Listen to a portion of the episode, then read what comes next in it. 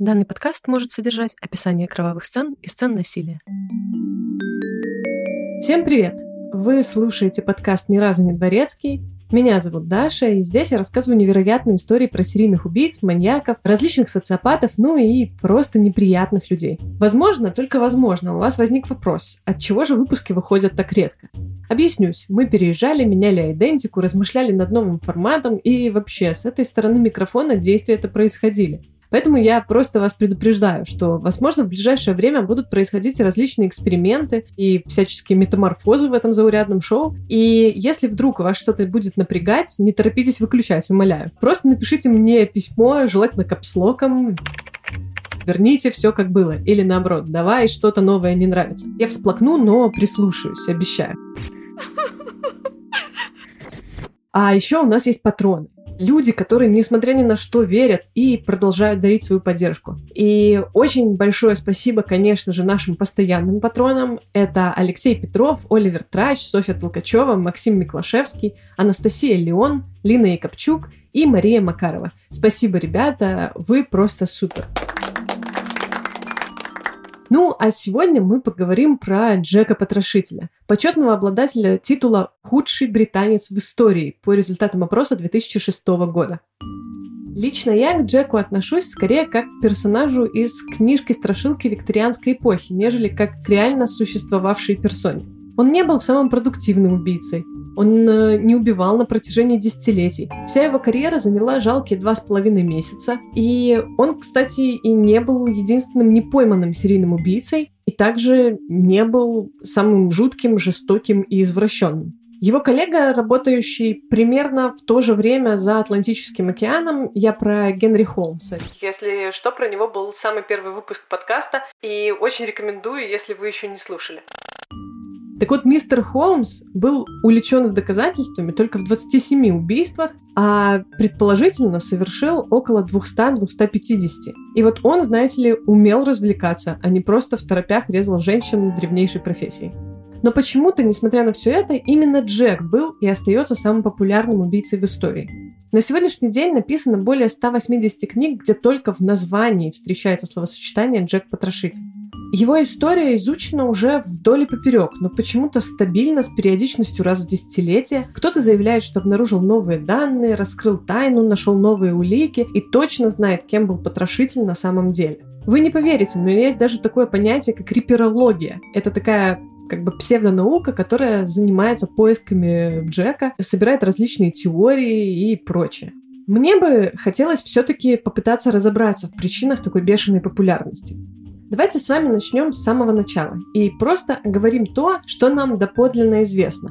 Данных по Джеку вообще огромное количество. Огромное количество потенциальных жертв и огромное количество подозреваемых. Но я постараюсь рассказать вам историю в том формате, в котором абсолютно все реперологи сходятся как в достоверном. Действие происходило в 1988 году в Лондоне. Самый расцвет викторианской эпохи.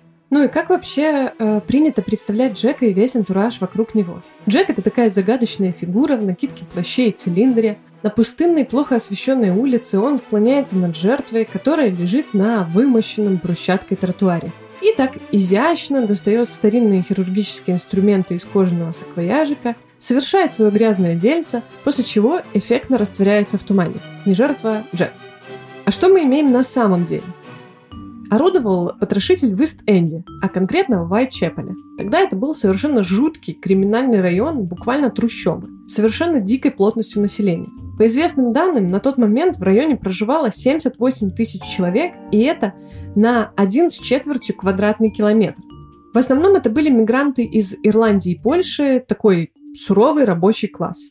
Генри Мэйхью — это такой британский публицист, он был редактором, драматургом, журналистом и исследовал жизнь бедных классов общества. Так вот, он описывал Вайтчепл так. Дороги были немощенные, часто просто узкие переулки, дома маленькие и без фундаментов, разделенные на части, и часто вокруг немощенных дворов. Почти полное отсутствие стоков и канализации усугублялось прудами, образовавшимися в результате выемки грунта. Свиньи и коровы на задних дворах, вредные ремесла, такие как варка требухи, плавление сала или приготовление кошачьего мяса, скотобойни, мусорные кучи и так называемые озера гниющей ночной земли. Все это добавляло омерзению. А вот наш с вами, можно сказать, соотечественник, одесско-американский театральный актер Яков Адлер в своих воспоминаниях говорил следующее. Чем глубже мы заходили в Уайтчепл, тем сильнее сжимались наши сердца. Это действительно Лондон. Никогда в России и позже в худших трущобах Нью-Йорка мы не видели такой нищеты, как тогда.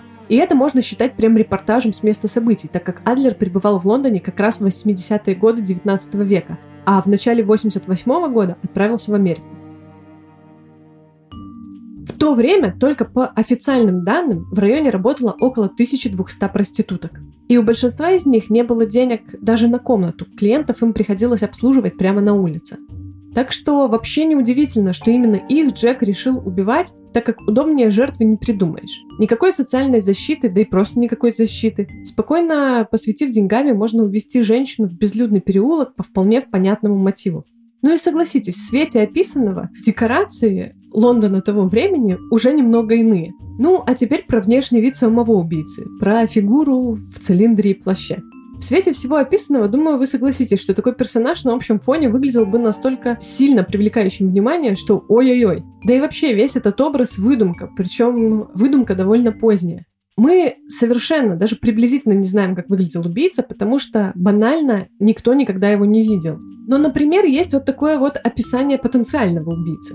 Проститутки активно жаловались на издевательства и вымогательства со стороны человека по кличке Кожаный Фартук. Его описывали как коренастого мужчину в возрасте 35-40 лет, ростом около 160 сантиметров, с необычайно толстой шеей, черными курчавыми волосами и короткими усами. Всегда в фартуке и круглой шляпе-котелке. Кстати, запомните его, он нам потом еще пригодится. Но пока что суть в том, что такое описание, например, больше подходит и под формат местности, и под контингент Уайтчепела того времени.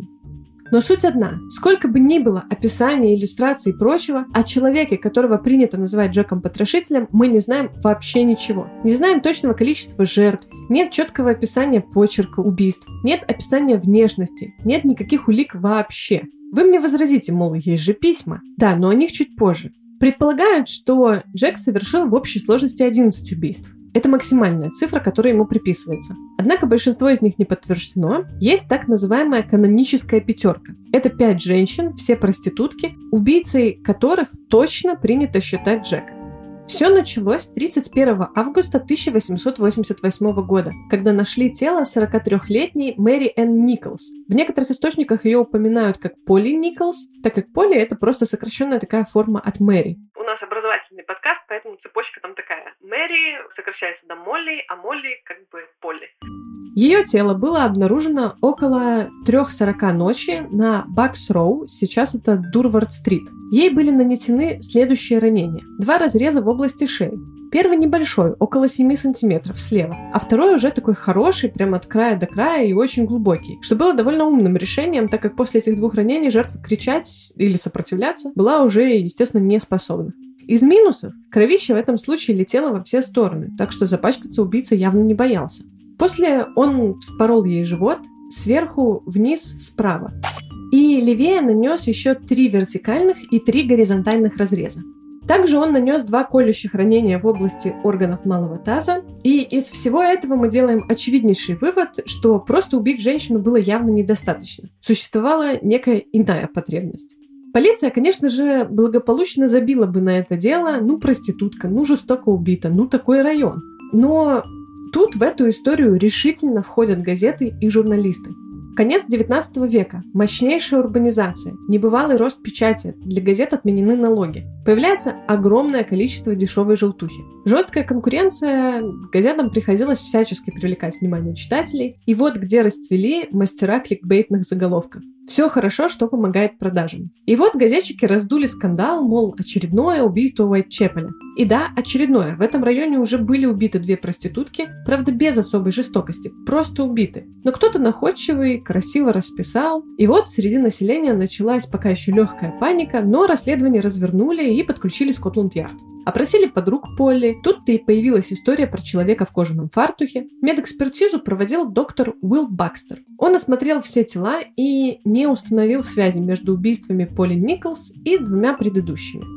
Значит, стали искать, задерживать и допрашивать подозреваемых. Стандартное расследование. И все бы ничего, но всего спустя неделю, 8 сентября, в 6 часов утра, около ступенек по адресу 29 Хэнбури-стрит, было найдено тело Энни Чепман. Как и в предыдущий раз, горло было перерезано дважды, но вот в районе живота уже происходило месиво посерьезнее. На этот раз брюшная полость была вскрыта полностью одним большим разрезом, и часть органов была извлечено. Некоторые лежали рядом с жертвой, а вот матка и частично мочевой пузырь убийца унес с собой. Полиция опросила других проституток, с которыми работала Чепман, и оказалось, что последний раз ее видели в 5.30 утра в компании темноволосого человека в коричневой оленей шляпе и темном пальто благородно потрепанного вида. На этот раз доктор Бакстер заключил, что Поли Николс и Энни Чепман были убиты одним и тем же человеком.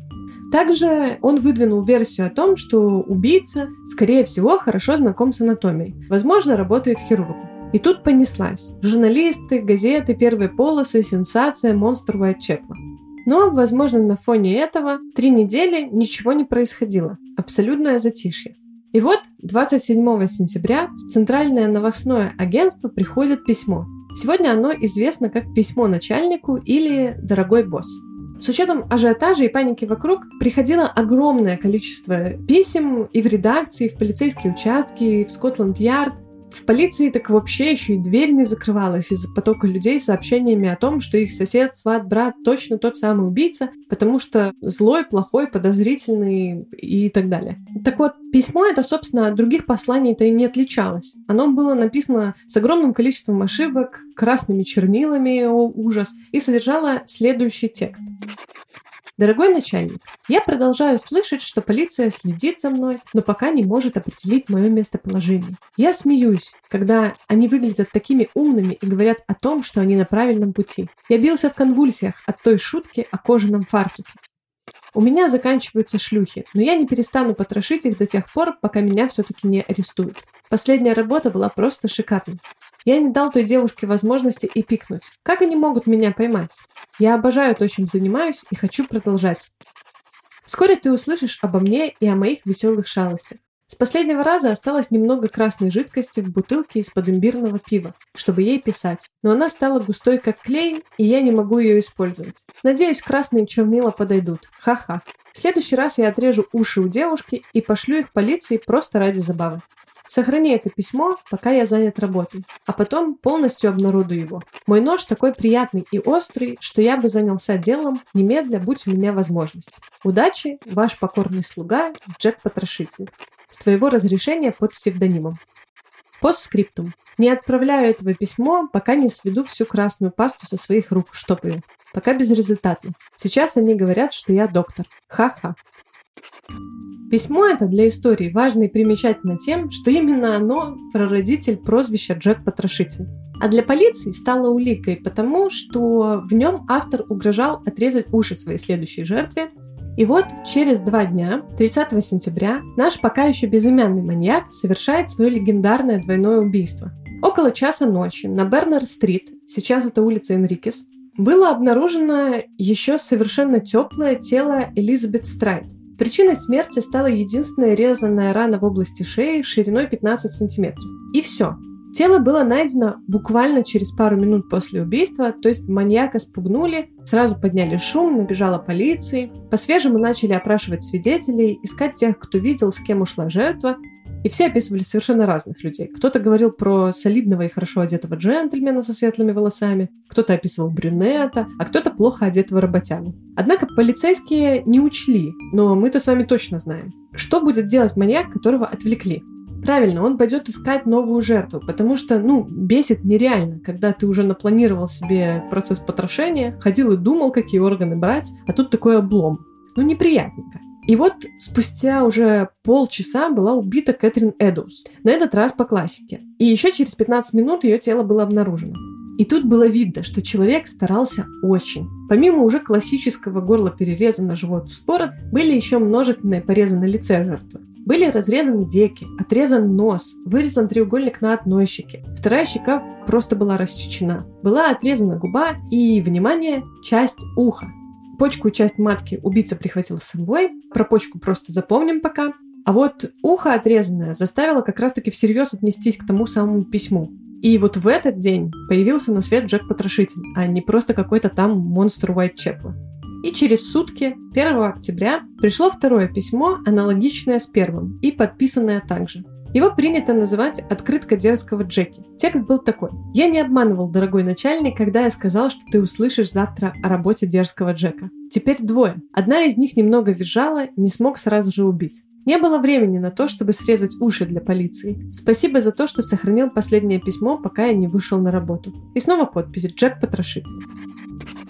И на него вместе с предыдущим только вот сейчас и обратили внимание. И пару часов даже считали реальной уликой, так как вроде же вот пишут про двойное убийство, публике как бы о нем еще не сообщали. Но на самом деле газетчики и много полицейских уже были в курсе. Ну и выяснили быстро, что письмо, в принципе, было отправлено примерно через полдня после обнаружения жертв. Ну, то есть не самая надежная улика. Короче, полицейские даже тогда уже сильно всерьез не воспринимали автора этого письма за убийцу, но газеты было не остановить. А люди как раз-таки восприняли все очень серьезно.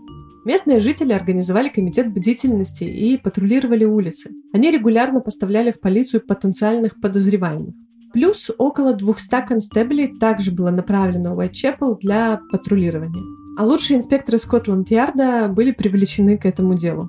И ничего, никто не находился, и убийств новых пока что не было. А потом появилось еще одно письмо, но уже другое. Оно не было подписано никак и носит название «Письмо из ада». 16 октября его получил глава того самого комитета бдительности Джордж Ласк, и оно содержало следующий текст. «Из ада. «Мистер Ласк, сэр, я посылаю вам половину почки, которую я взял у одной из женщин и сохранил для вас. Вторую половину я зажарил и съел. Она была прелестной на вкус. Я пошлю вам окровавленный нож, которым вырезал ее, если вы подождете дольше. Попробуйте остановить меня, мистер Ласк.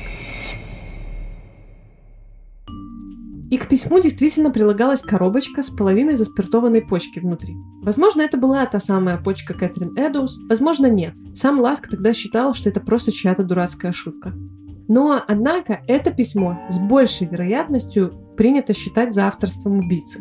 Еще из того, что можно отметить, в ночь двойного убийства на Гулстон-стрит был найден окровавленный фартук Кэтрин Эдоус. На стене над ним была надпись, призывающая винить во всем евреев. Евреев в том районе жило очень много, в основном иммигранты из Российской империи, так как это было времечко правления Александра III, а он был знатным антисемитом. Так вот, комиссар полиции Чарльз Уоррен тогда опасался, что на фоне всеобщей истерики это послание может спровоцировать сильные антисемитские настроения в обществе и отдал распоряжение смыть его немедленно. Ну и для полицейских такие штуки тогда были прям-таки буднями, потому что всегда во всем винили иммигрантов, а особенно евреев. И поэтому, как кулики, э, к этому посланию не придали никакого значения. Ну и вот, почти спустя месяц с момента письма 9 ноября 1888 года была обнаружена последняя официальная жертва Джека Потрошителя. Мэри Джейн Келли была найдена в 10.30 утра в своей квартире. В отличие от предыдущих жертв, она была молода и красива, зарабатывала прилично, могла даже позволить себе арендовать жилье. Конечно, это была обтягивающая квартира-студия в плохом районе Лондона, но все же хоть какое-то уединение. Собственно, Джек этим и воспользовался на все сто, так как тут он оторвался уже на всю катушку. Ранения на жертве были следующие. Горло было перерезано прям-таки мощнейше. Лицо изрезано полностью. Также полностью выпотрошено тело жертвы.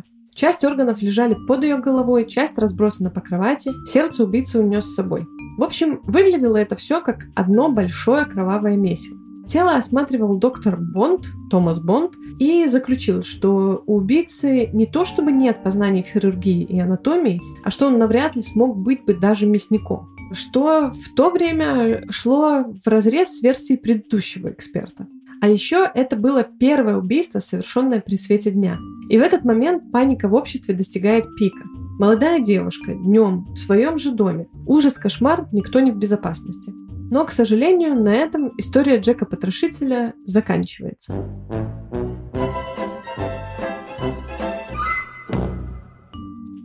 Два с половиной месяца, вся карьера, а шумихи уже на 140 лет вперед. Так что же случилось? Почему он остановился? Этого тоже никто не знает. Возможно, он умер, или был арестован по другому делу, или попал в дурку, или теория конспирологов сбежал в Америку и продолжил убивать там. Конечно, убийства в Уайтчепеле продолжились, но они носили уже совершенно другой характер. Газетчики каждый раз как бы воскрешали потрошителя в заголовках, однако ни тогда, ни сейчас не было и нет никаких оснований считать, что это снова Джек. Однако полиция работала и продолжала работать. За время расследования было опрошено около 2000 человек, всего было 300 подозреваемых, и 80 человек было задержано по этому делу. Но не было никаких доказательств, и кого-то обвинить не удалось. И, естественно, представьте себе разочарование разогретой публики таким открытым финалом. Спойлер, оно настолько велико, что новые теории возникают и по сей день. Но давайте отвлечемся и подумаем, почему именно Джек.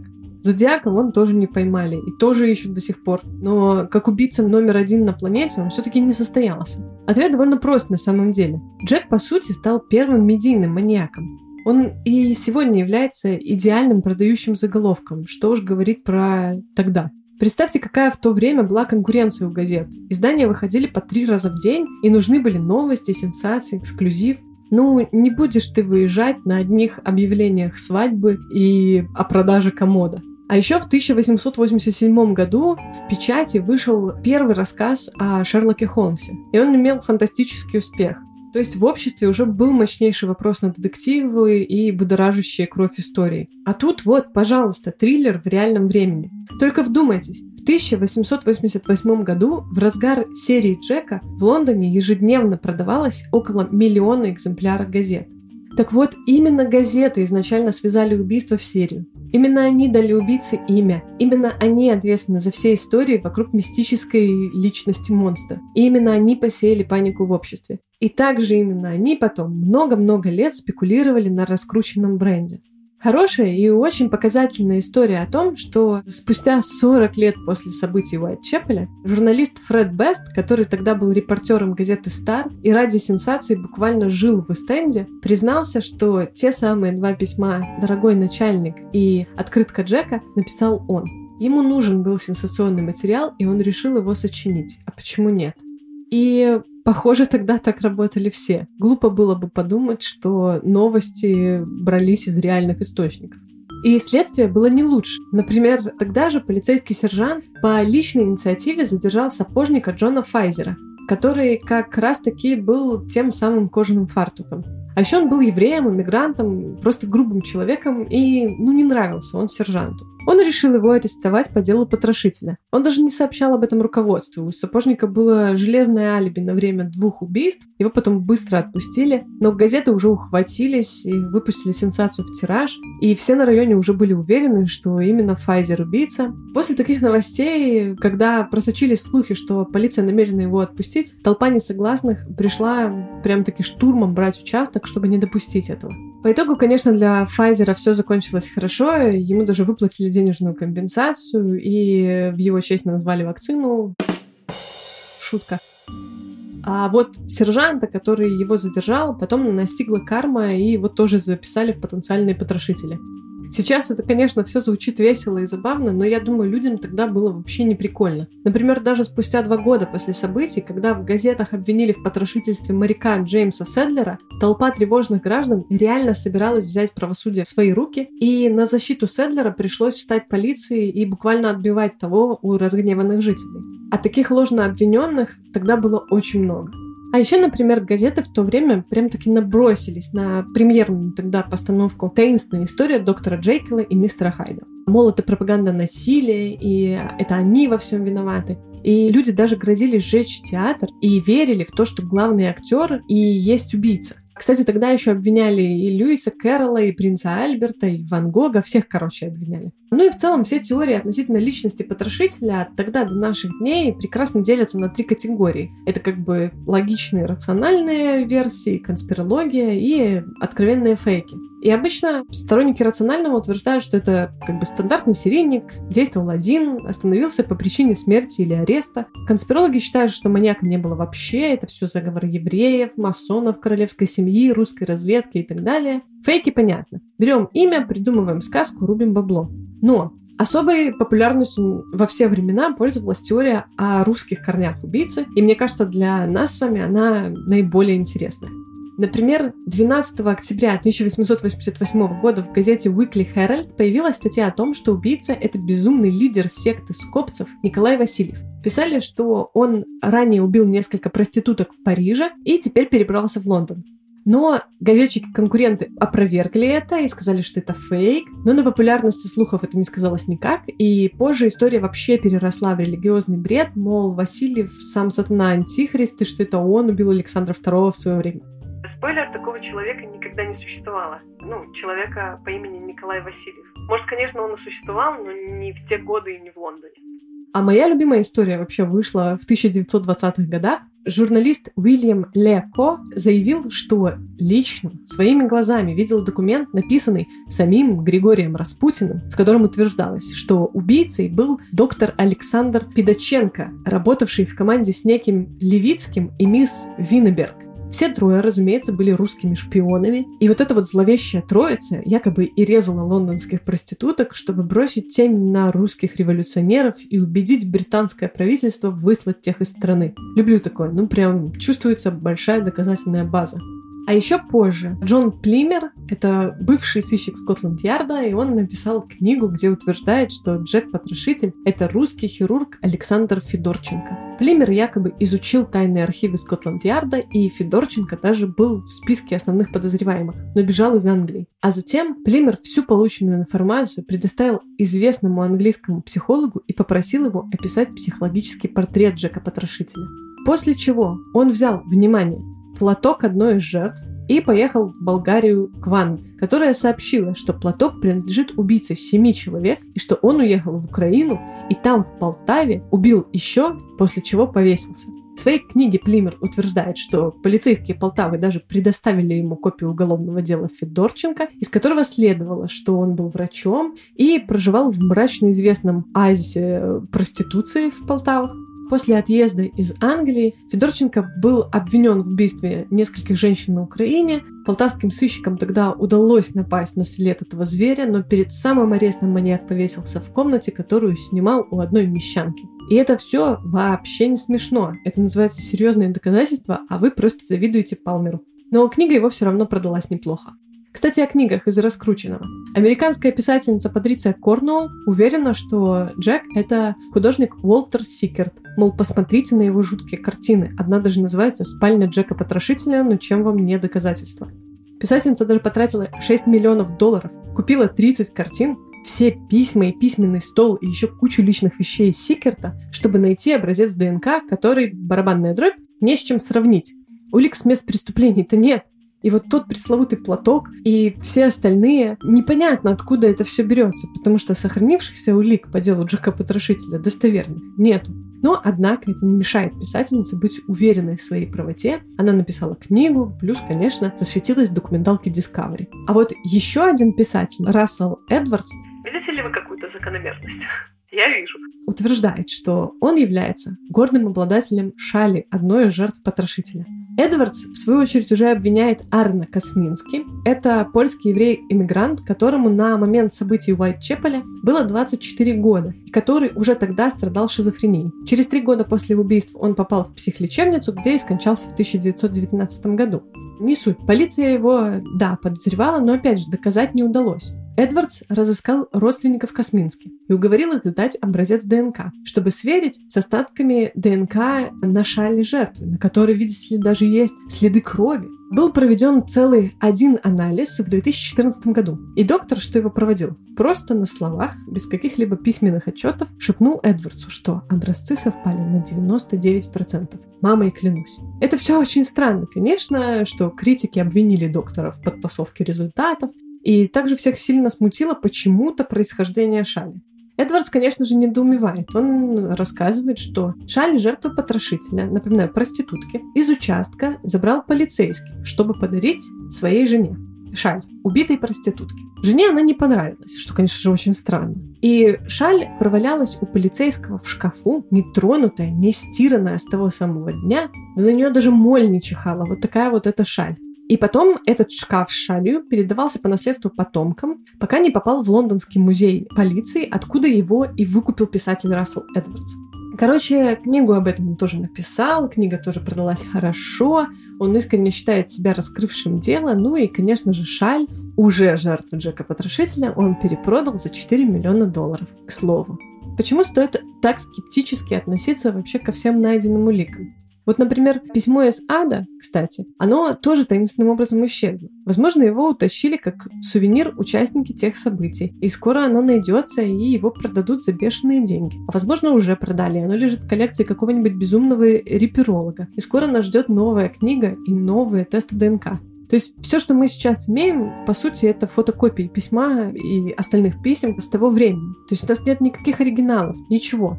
И именно поэтому, на мой взгляд, глупо утверждать, что что-то сохранилось доподлинно с тех времен, и вот, о чудо, именно это и принадлежит Жеку Потрошителю, и именно его ДНК мы найдем, когда проведем исследование таинственной находки.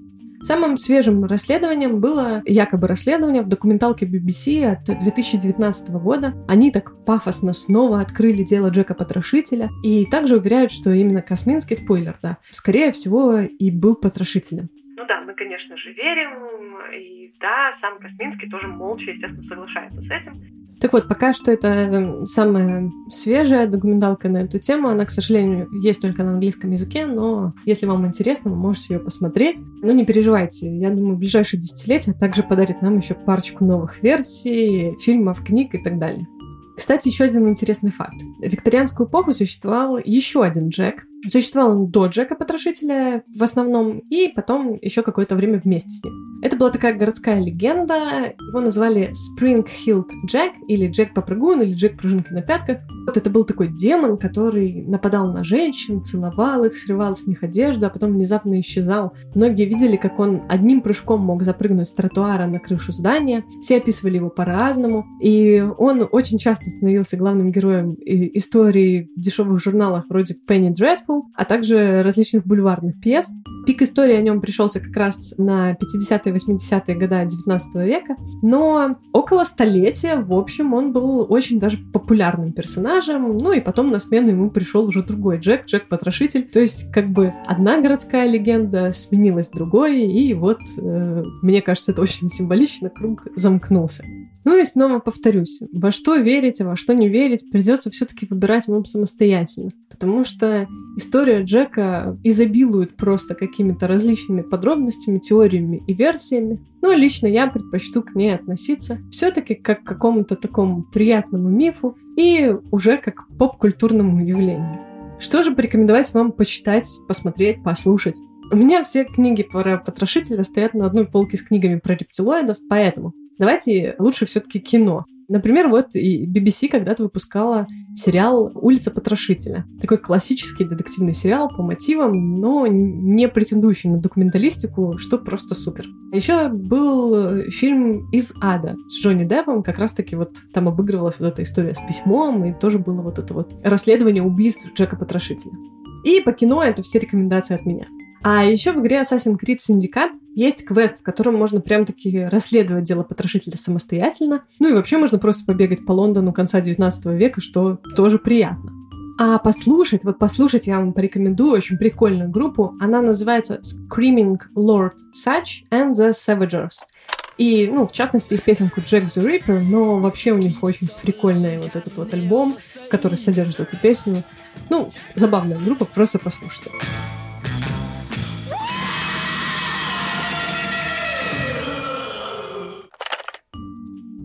Кстати, еще, пользуясь случаем, я хотела бы отрекомендовать вам приложение The Watchers, с помощью которого можно даже на расстоянии смотреть и обсуждать кино вместе с разных стриминговых платформ, а также можно смотреть документалки с живыми комментариями экспертов или там, например, фильмы с комментариями различных кинокритиков. В текущее время просто красота. И вот по такому поводу я хотела предложить вам вместе посмотреть документалку о каком-нибудь серийнике, да, вот хоть и о Джеке, и обсудить вот так прям live, по-живому, всякие разные вопросики, теории с ними связанные. Я еще точно не знаю, когда это будет, но сообщу заранее во всех наших соцсетях. Пожалуйста, подписывайтесь. Всего-то нужно будет налить бокал красного, скачать приложение, присоединиться к стримингу, и вот он прекрасный вечер true crime а в чудесной компании. Так вот, следите за обновлениями, подписывайтесь. Мы есть в ВК, в Телеграме, в Твиттере и в Инстаграме. Ну и сегодня на этом все. Э, пишите в комментариях где-нибудь, кто по вашей версии на самом деле был Джеком Потрошителем. И я надеюсь до очень скорой встречи в следующем выпуске. Спасибо, что вы остаетесь с нами. Всем пока!